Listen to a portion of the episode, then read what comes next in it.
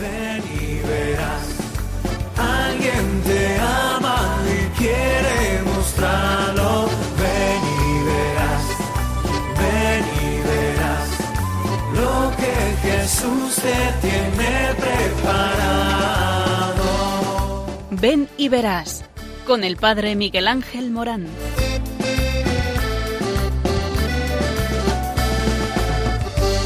Aunque sean muchas las preguntas y si te surgen tantas dudas, de si es verdad lo que te canta. Él te conoce desde antes, sabe tu nombre y lo que vives y lo que siempre vas buscando.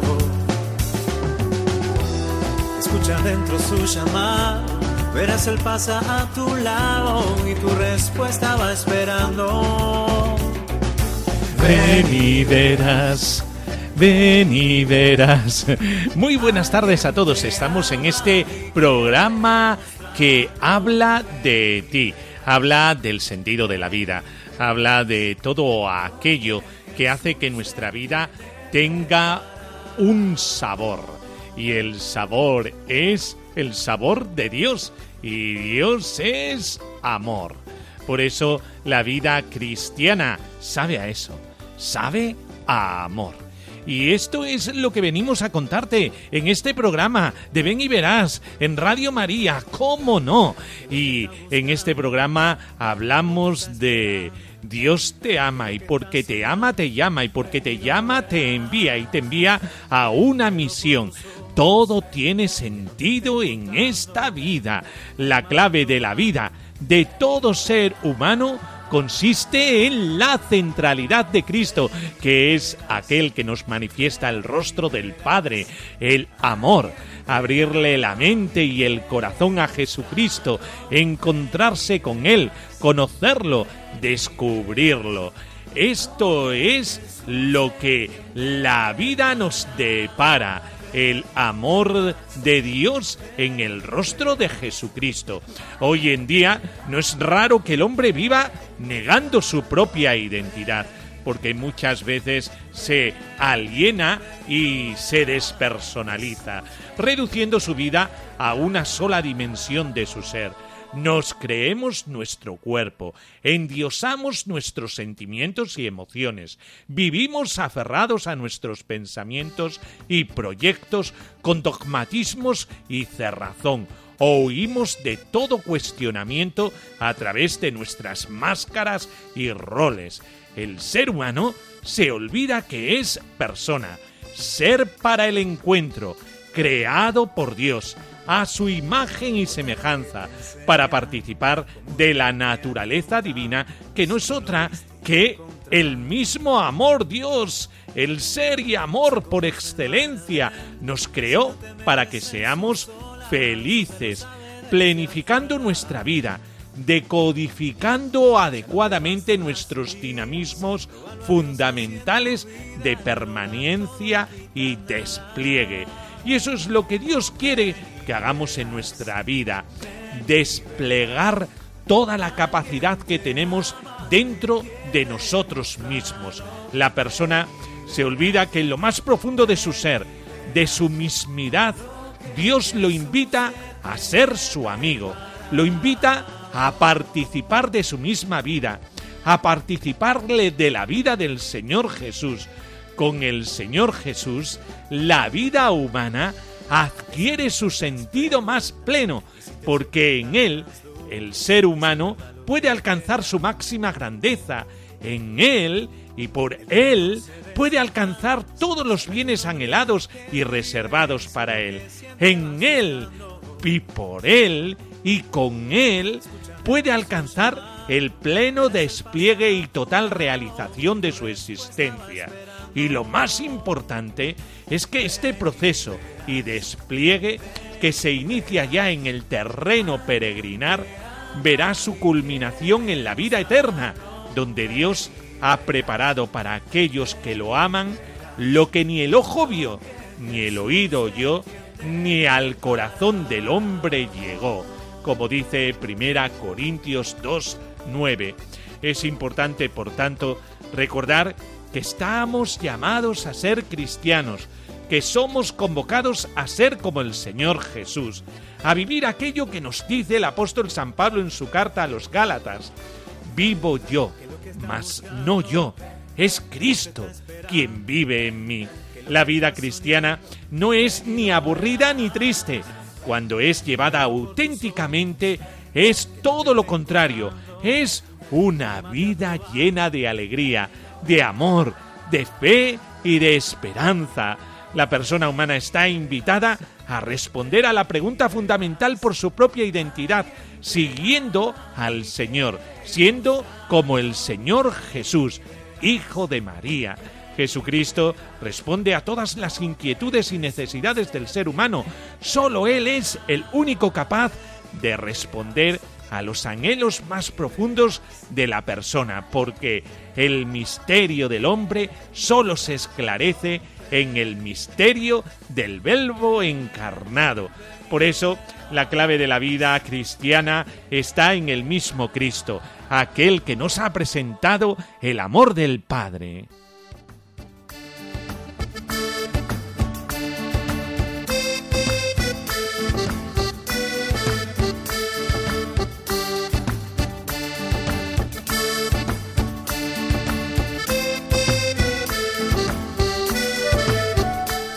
Y tendremos en esta tarde oración, tendremos noticias vibrantes sacadas del mundo de la vocación, eh, de este mundo eh, que nos habla del sentido, de la vida, eh, que es lo más crucial y vertebrador de la vida humana, porque sin ese sentido, ¿qué hacemos nosotros aquí?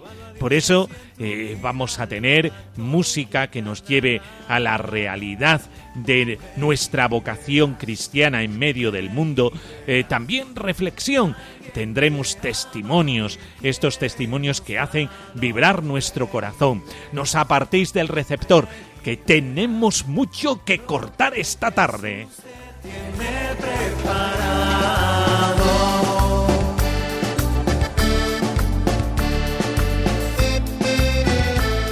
Y sin más, nos ponemos en la línea de salida y comenzamos.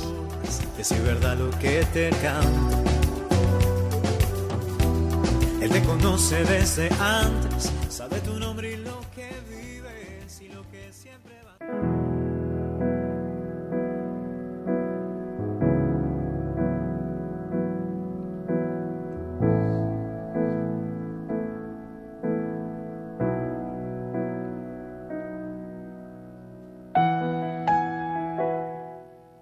Señor Jesús, en este día me pongo ante tu presencia. Quiero presentarme ante ti con verdadera humildad, para que mi corazón esté bien dispuesto a escuchar tu palabra. Ayúdame a ver en cada decisión de mi vida cuál es el camino que tú quieres para mí, y para que sepa aceptar en cada acontecimiento la mirada amorosa del plan que tienes pensado para mi vida. Dame la fortaleza para no rendirme ante las adversidades. Dame la sabiduría para escoger siempre lo bueno. Dame la generosidad que necesito para poner siempre mis dones al servicio de mis hermanos. Te doy gracias por esos mismos dones que me has dado pues son regalos de tu amor y yo quiero ofrecértelos. Ayúdame a crecer siempre en amor a ti y a la Virgen María y al prójimo. Amén.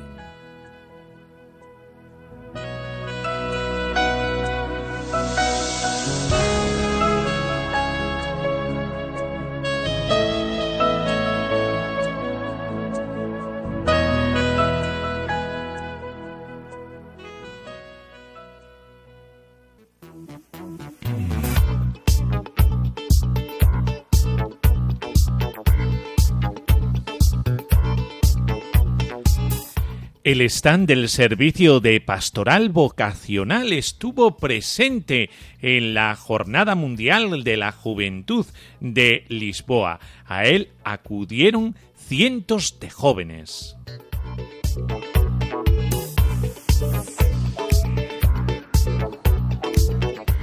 El nuevo servicio de pastoral vocacional de la Conferencia Episcopal Española estuvo presente en la Jornada Mundial de la Juventud, eh, que tuvo lugar del 1 a el 6 de agosto de este mes en Lisboa. Este servicio que coordinan las comisiones episcopales para el clero y seminarios, laicos, familia y vida, vida consagrada y misiones, cuenta con un stand en la feria vocacional que forma parte mm, de la ciudad de la alegría. Un espacio que quiso facilitar en la Jornada Mundial de la Juventud el encuentro de los jóvenes con la vida religiosa en sus distintos carismas.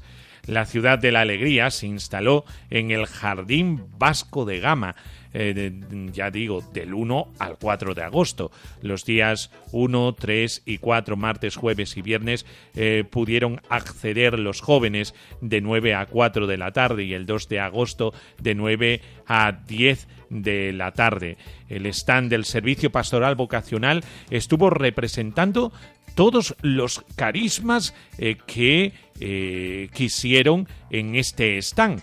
Eh, estuvo ubicado en la ciudad de la alegría. En este espacio se dio a conocer el servicio de pastoral vocacional, que tuvo entre sus objetivos sensibilizar a los jóvenes para que se planteen su vida como vocación y así ir creando en nuestra iglesia que peregrina en España una cultura vocacional.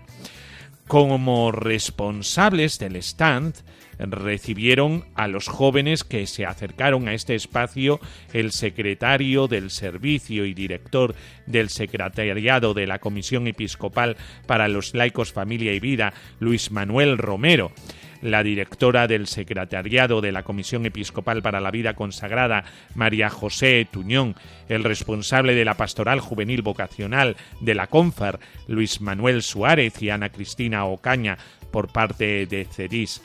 Además, les acompañaron otras 50 personas en representación de los diversos carismas del pueblo de Dios. De esta manera, este stand eh, quiso ser el proyecto de la Iglesia en España con sus distintas realidades en las diócesis, congregaciones o movimientos. El stand estuvo ubicado al inicio de la ciudad de la alegría para propiciar un acompañamiento desde el inicio al final del recorrido. Cuando los jóvenes se acercaban a este espacio, se les invitaba a hacerse la pregunta vocacional ante el Señor. Además, se les eh, propuso eh, que visitaran los, los diferentes stands de la feria y a regresar después para compartir las interpelaciones e inquietudes con la finalidad de llevar a cabo un acompañamiento posterior. Otras actividades de la feria vocacional eh, que formaron parte de la ciudad de la alegría fue que los jóvenes eh, tuvieron la oportunidad de asistir a conferencias, eh, testimonios vocacionales, entrar en contacto con los diferentes movimientos, asociaciones, comunidades, órdenes religiosas y proyectos sociales, teniendo la oportunidad de conocer mejor la variedad de carismas que componen el bello jardín de la Iglesia.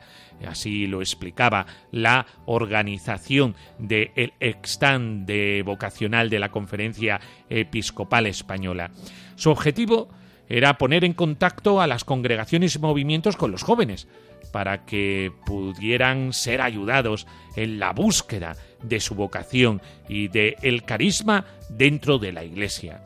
También fue posible encontrar espacios de silencio que rompieron el escándalo normal de la feria.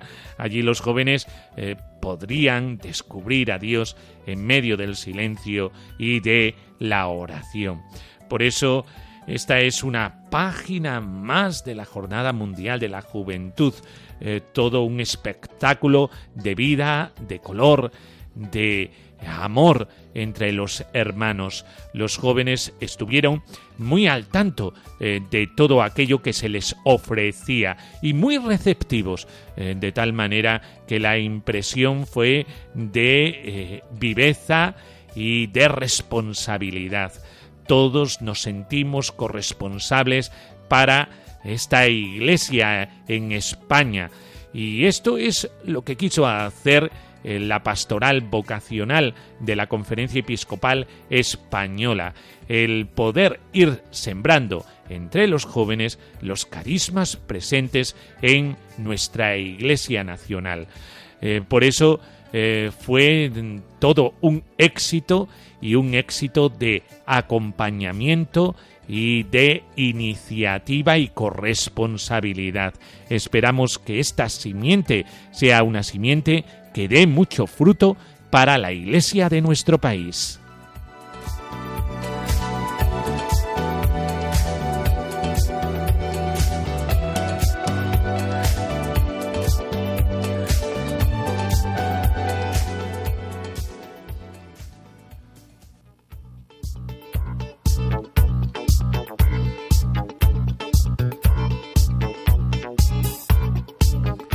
Intenciones de oración para el mes de agosto.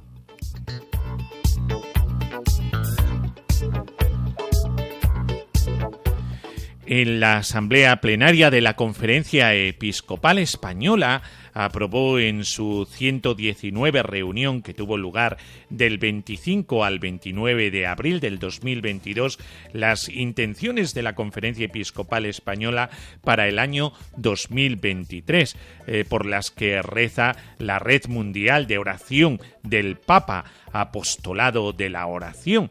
Además, el Papa Francisco confía a su red mundial de oración las intenciones de oración para este año. Por eso, en el mes de agosto eh, vamos a rezar, según las intenciones de la Conferencia Episcopal Española, por una intención vocacional. Y reza así, por la Iglesia en España y particularmente por los laicos, para que, con talante sinodal, descubran su vocación de ser luz, sal y fermento en medio del mundo. Ya sabéis que esta intención es sumamente vocacional, descubriendo la misión del laico en la vida de la Iglesia desde un sentido sinodal y de corresponsabilidad. Y la intención mm, para este mes de agosto del Papa Francisco es por la Jornada Mundial de la Juventud, por sus frutos. La Jornada Mundial de la Juventud acabó a comienzos eh, de eh, el mes de agosto, el día 6.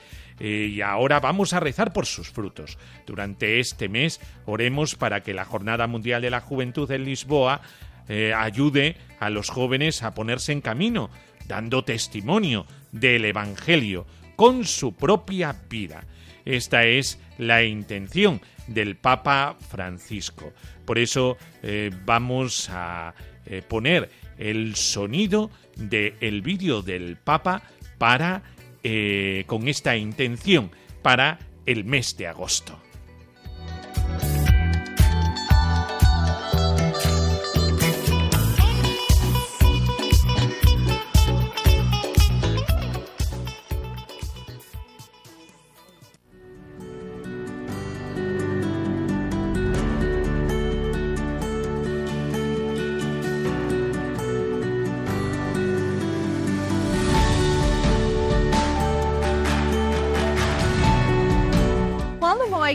Meu bairro, vejo somente pessoas mais velhas.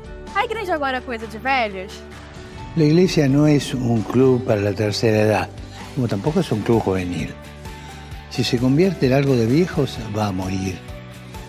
San Juan Pablo II decía que si vivís con los jóvenes, también vos te volvés joven. Y la iglesia necesita a los jóvenes para no envejecer. Dear Pope Francis, Why did you choose the theme Mary arose and went with haste for this World Youth Day? Porque María, en cuanto sabe que va a ser la madre de Dios, no se queda allí tomándose un selfie o presumiendo. Lo primero que hace es ponerse en camino a toda prisa para servir, para ayudar. También ustedes tienen que aprender de ella ponerse en camino para ayudar a los demás. Me gustaría ver en Lisboa una semilla del mundo del futuro, un mundo donde el amor esté en el centro, donde nos podamos sentir hermanas y hermanos. Estamos en guerra. Necesitamos otra cosa. Un mundo que no tenga miedo a testimoniar el Evangelio. Un mundo con alegría. Porque los cristianos, si no tenemos alegría, no somos creíbles. No nos cree nadie. Rezemos para que a Jornada Mundial da Juventude em Lisboa will help us young people to set out in this journey en témoignant de l'évangile par notre propre vie.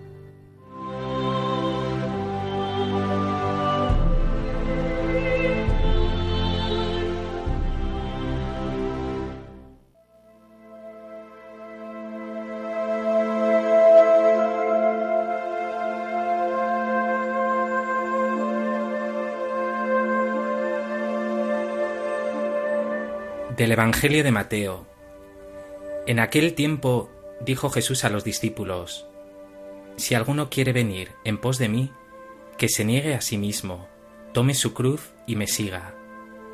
Porque quien quiera salvar su vida la perderá, pero el que la pierda por mí la encontrará. Pues de qué le servirá a un hombre ganar el mundo entero si pierde su alma? ¿O qué podrá dar para recobrarla? Porque el Hijo del Hombre vendrá con la gloria de su Padre entre sus ángeles, y entonces pagará a cada uno según su conducta. En verdad os digo que alguno de los aquí presentes no gustarán la muerte hasta que vean al Hijo del Hombre en su reino.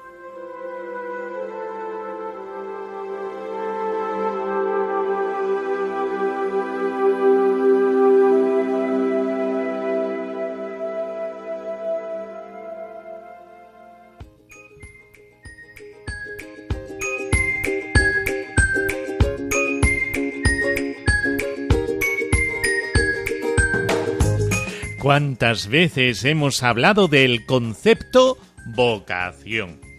De gran relevancia bíblica, tanto en el Antiguo como en el Nuevo Testamento. Hemos hablado mucho de esto en este programa. Connota un aspecto fundamental de las relaciones del hombre con Dios. El hombre es llamado por Dios a la existencia con una precisa finalidad que confiere sentido al ser humano. Por eso, cuántas veces decimos que este programa da sentido a la vida, porque hablamos de eso, del sabor de la vida y a qué sabe. Sabe a lo que Dios quiere para nosotros, la felicidad en el amor que hemos conocido en Jesucristo. Dios ciertamente no deja a ningún alma abandonada a un destino ciego para todas tiene un designios. A todas las llama con una vocación personalísima, intransferible. Esta finalidad es la salvación, la santidad, la comunión con Dios en Jesucristo. La voluntad salvífica universal de Dios es el designio eterno de Dios sobre todos y cada uno de los hombres y las mujeres de este mundo. ¿Por qué? Porque Dios no nos crea y se desentiende de nosotros. No. Dios, cuando nos crea, también crea como buen papá un designio, un camino de salvación para cada uno de nosotros. A eso lo llamamos vocación.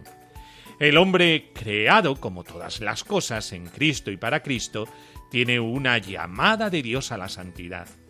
Toda vida es una vocación. La cristiana no hay otra vocación para el hombre.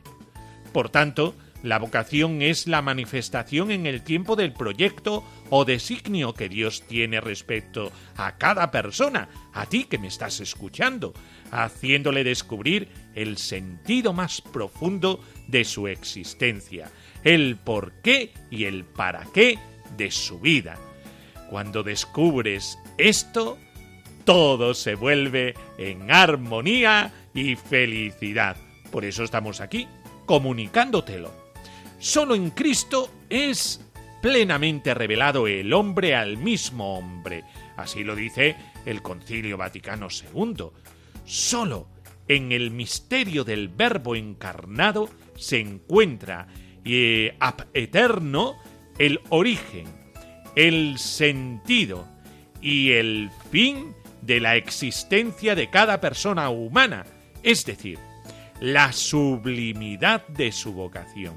Por eso, la vocación del hombre a la comunión con Dios pertenece a la esencia misma de la revelación divina. La vocación es la razón más alta de la dignidad del hombre. La santidad es comunión con la Trinidad, participación de la persona creada en la santidad increada de Dios. ¿Y esto cómo se hace? Pues desde algo muy cercano que es Jesucristo. El Señor nos llama a imitarle, nos llama a encontrarnos con Él. ¿Y cómo lo hacemos? Lo hacemos por medio de la oración, lo hacemos por medio del acompañamiento espiritual, lo hacemos por medio de los sacramentos. Los sacramentos en la Iglesia son esas acciones salvíficas que nos traen a Jesús en el misterio del perdón, en el misterio de la regeneración, en el misterio del alimento eucarístico eh, que nos identifica de tal manera con Jesucristo que Cristo mismo vive en nosotros. Nos lo regala bajo el misterio de la vocación al matrimonio, de la vocación al sacerdocio, de la vocación como eh, venida de la otra consagración bautismal a través de la vida religiosa y la misión que tiene el laico dentro de la Iglesia, también eh, teniendo su raíz en el bautismo.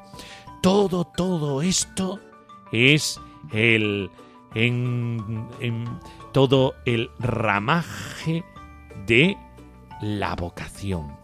Y por eso hay unos elementos constitutivos de toda vocación cristiana.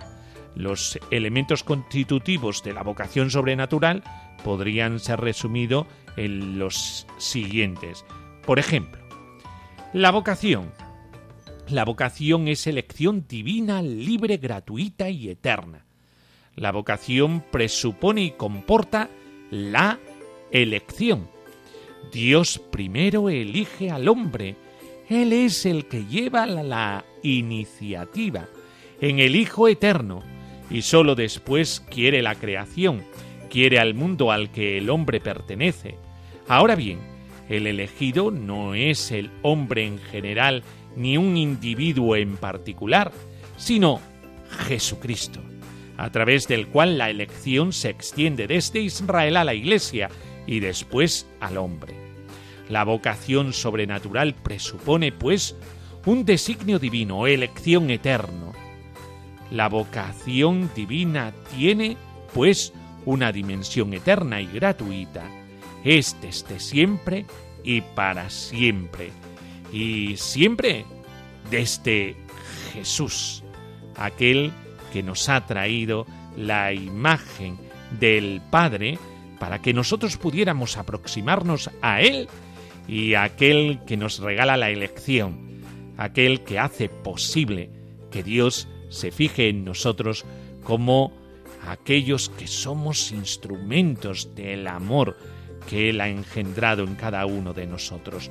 Por eso es bellísimo este ensamblaje de amor que se nos regala por medio de la vocación. Jesús es la centralidad de todo.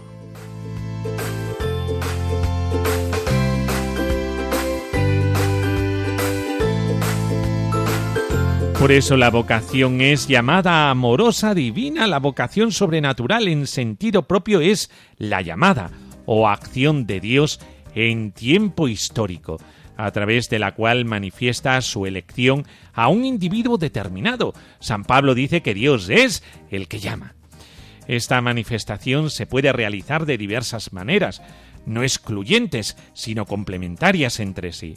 Puede acontecer de manera directa, así llamó Jesucristo a los doce apóstoles y a San Pablo, o bien indirectamente, mediante otras personas o a través de acontecimientos de la vida que no tienen por qué ser extraordinarios o arrolladores.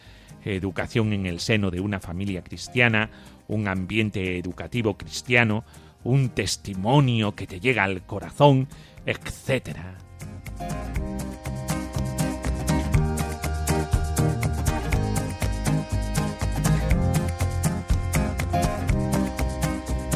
Y como no, la vocación es respuesta humana libre. La persona ha de discernir la autenticidad de la propia vocación a través de los signos que tiene a su alrededor. Estos pueden ser intrínsecos o extrínsecos. Eh, los primeros se refiere a la misma persona, idoneidad y rectitud de intención. La referencia de los segundos, en cambio, se encamina a la orientación en la dirección espiritual y aceptación por parte de la autoridad eclesiástica competente. El conjunto de estos signos producen en el individuo la certeza moral de haber sido llamado por Dios a seguir un camino concreto.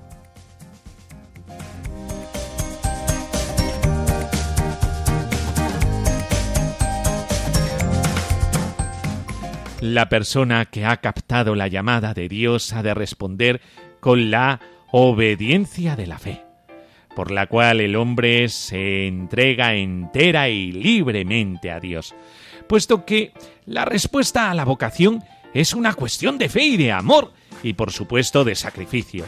El hábitat o medio ambiente más adecuado para resolver el problema vocacional es la oración. El tener vida interior es condición necesaria para responder con generosidad a la llamada divina.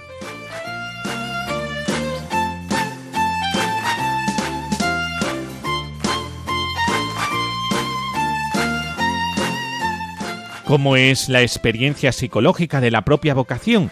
Salvo casos excepcionales, no se impone la llamada de Dios a la conciencia por vía de evidencia, sino por vía de certeza moral fundamentada en determinados signos naturalmente conocidos, pero, eso sí, iluminados por aquella maduración de la fe que es la luz de la vocación.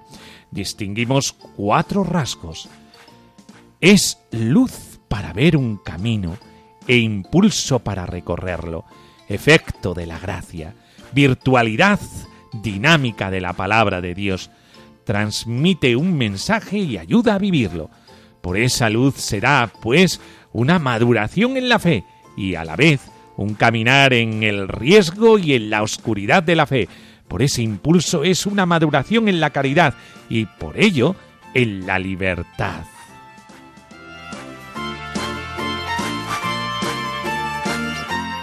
Es libre. La respuesta a la propia vocación no es un acto que determina toda la vida posterior, sino que requiere un constante ejercicio de la libertad, la voluntariedad actual.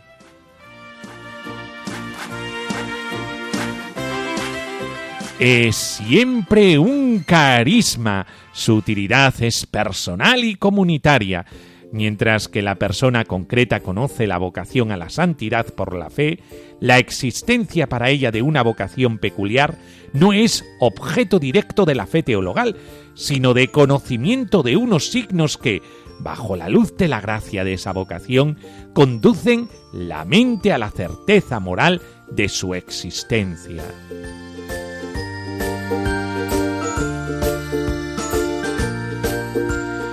Y por Último, su discernimiento corresponde a la Iglesia. En toda reflexión teológica sobre la vocación personal se proyecta el misterio de la acción eterna de Dios en la temporalidad del mundo. Por eso vivimos nuestra vocación como un regalo que se vive dentro de la Iglesia.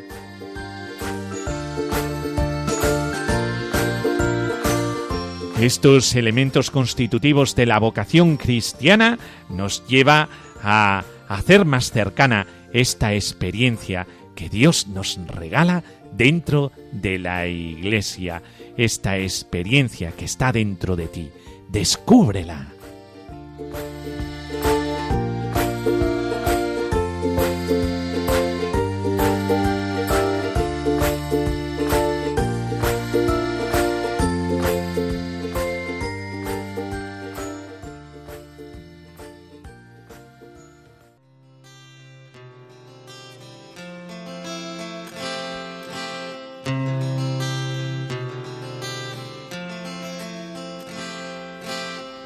Yo quiero ser la devoción del sacerdote al consagrar, al ofrecer tu cuerpo y sangre en oblación, al celebrar el santo sacramento del altar. Yo quiero ser la devoción. Yo quiero ser el fuego que enardece el corazón de cada misionero que se lanza a proclamar la luz del Evangelio hasta el último confín. Yo quiero ser el fuego, yo quiero ser el celo del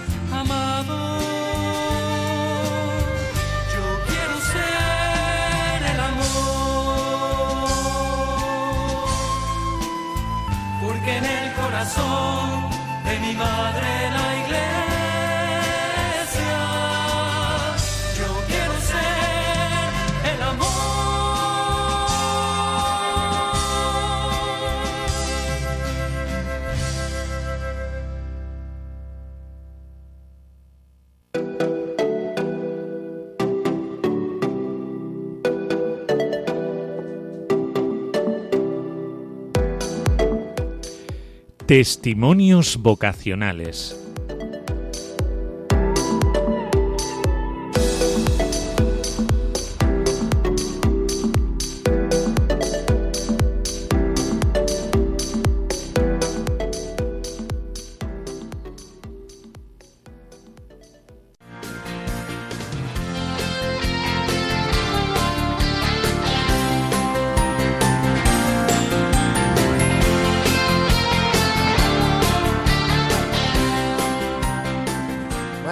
A decir que el camino hacia el sacerdocio siempre necesitamos un intermediario, ¿no? Eh, yo puedo decir que este intermediario es como Elías y Samuel, que Samuel está buscando el camino, no sabía que es Dios que lo está llamando. Y en ese sentido, el camino hacia el sacerdocio siempre necesitamos alguien que nos muestra, mira, aquí está el camino. Si no hay esta persona, lo vamos a buscar hasta cansado. Inspirar a, una, a un joven creo que es presentar el Evangelio de otra forma, con alegría. Porque cuando nosotros mismos no estamos alegres y así no ayuda a nadie, presentar este Evangelio, esta vida de, de vocación como algo importante, pero de mucha alegría, que hay felicidad no solo eh, en la vida material, sino en la vida con Dios y con los demás. Cuando uno entrega su vida así, de una forma muy suave, pero con alegría. Esto creo que puede inspirar a uno para decir, mira, aquí, este está ahí, yo pensaba que no tiene nada, pero tiene algo más. Y esto puede inspirar una vida de testimonio.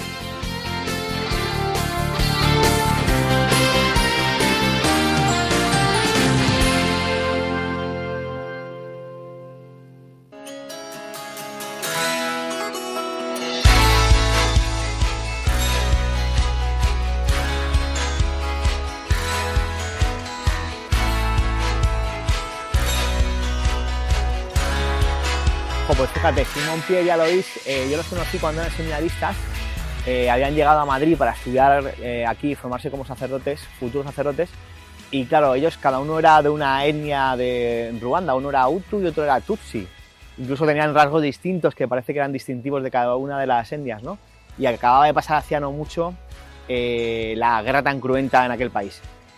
Y ellos eh, venían juntos, se llevaban muy bien, eh, se querían, eh, se cuidaban y, daban un testimonio de perdón en un país que había sufrido tanto entre ambas etnias, ¿no? Y eso fue, a mí me impresionó, desde luego. Pues ellos han sido testigos para mí no de un perdón al uso que podemos darnos en casa, en el trabajo, así de manera rápida, sino de un perdón profundo.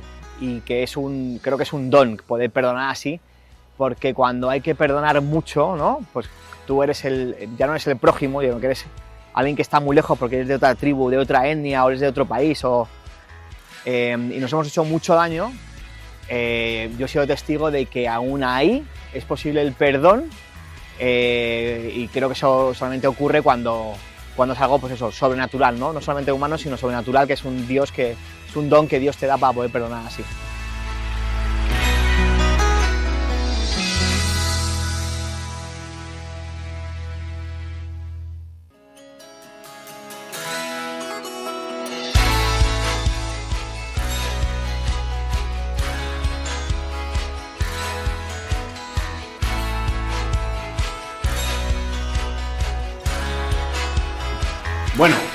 Angelito, una de las huellas que más me ha dejado ha sido su paciencia, porque desde pequeño siempre él ha sido eh, la persona más paciente con nosotros, siempre ha tenido buen consejo para nosotros, porque era un poco más mayor que nosotros a lo mejor, y cuando pues le veníamos con alguna pregunta o tal, siempre era bastante cauto y respondía con bastante sabiduría. A lo mejor ahora ya no es tan sabio, es broma, sigue siendo bastante, bastante sabio. Y testigo. Para mí él ha sido un testigo y un claro ejemplo de eh, ofrecimiento hacia los demás. Siempre ha estado en muchas movidas locas, eh, en peregrinaciones, en oraciones, y siempre ha estado diciendo, eh, veniros, vamos a hacer esto, vamos a hacer una oración, vamos a... A mí me ha llegado miles de veces diciendo, Javi, ¿por qué no vamos a la luz en la noche? Y yo, no quiero ir a la luz en la noche. Pero él siempre se ofrecía, siempre ha sido muy servicial con el Señor yo creo que es un gran ejemplo de servicio de, del Señor. Ángel es de esas personas que, que ha dejado huella en mí y una huella muy positiva, porque él con su amistad a lo largo de estos años pues me ha enseñado a querer a los demás y a, y a escuchar, a escuchar intentando comprender al otro y sin juzgar. Y claro, esto te marca. Además, pues Ángel a mí me ha acercado y me sigue acercando a Cristo, porque para mí ha sido testigo del amor de Dios, de ese amor infinito. Él, pues, con su entrega me ha, me ha ayudado a confiar, me ha mostrado que solo Él, poniendo nuestra confianza en el Señor, pues podemos ser felices y, y claro, pues solo puedo decir que Él ha sido y es pues testigo y prueba del amor que Dios nos tiene a cada uno y de cómo nos va cuidando con pequeños detalles en nuestro día a día.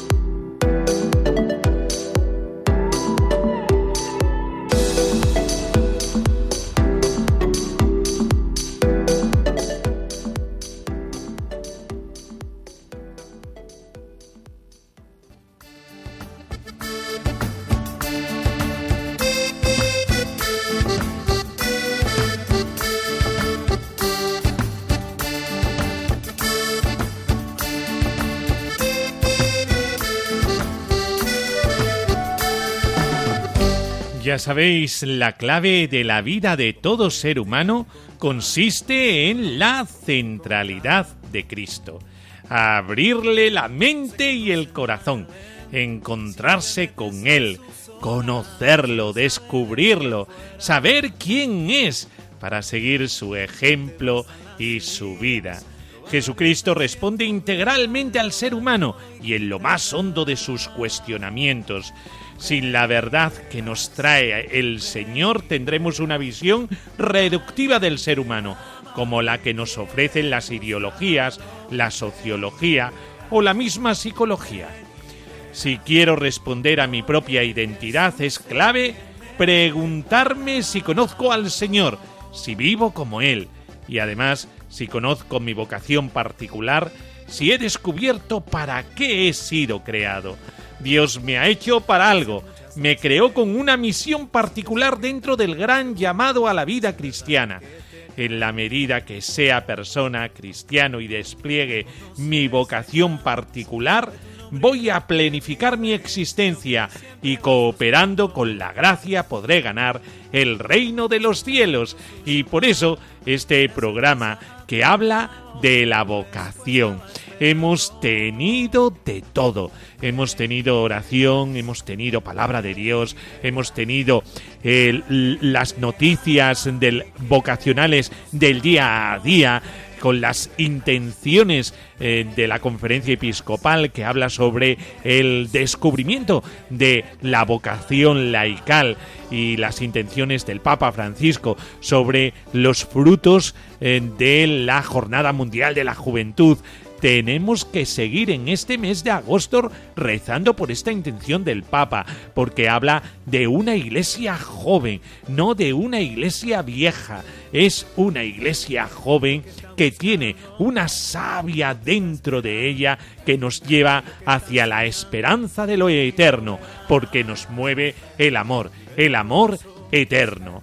Por eso, este programa habla de ti, habla de mí, habla de este designio de amor. Y hemos también hablado de los elementos constitutivos de la vocación y se nos ha iluminado un poquito este mundo, este designio. Dios nos ha amado tanto que no solo nos ha creado, sino que también ha eh, construido un camino para cada uno de nosotros que nos lleva directamente a una meta. Y esa meta es el cielo. Por eso hermanos, no nos podemos perder esta llamada que nos lleva a el sentido de nuestra existencia, a darle salsa a nuestra existencia.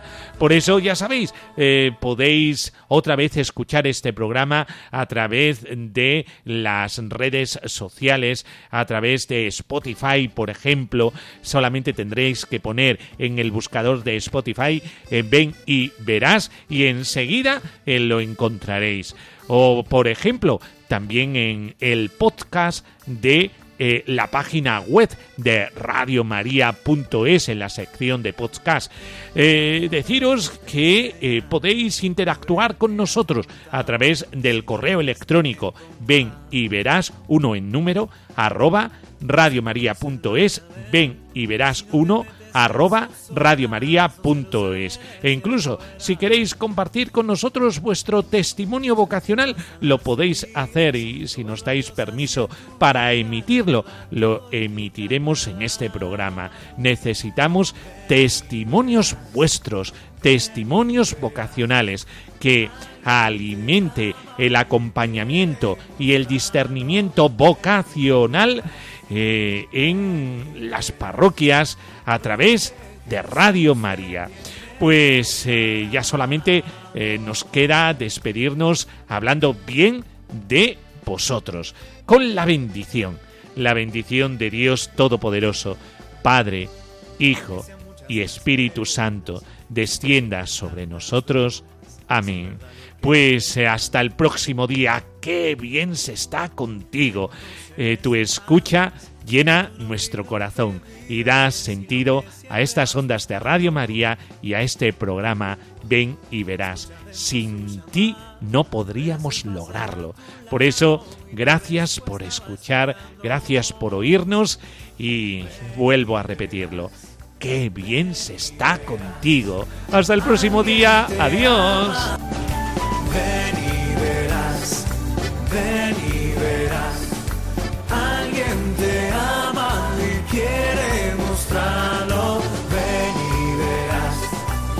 Ven y verás, con el padre Miguel Ángel Morán.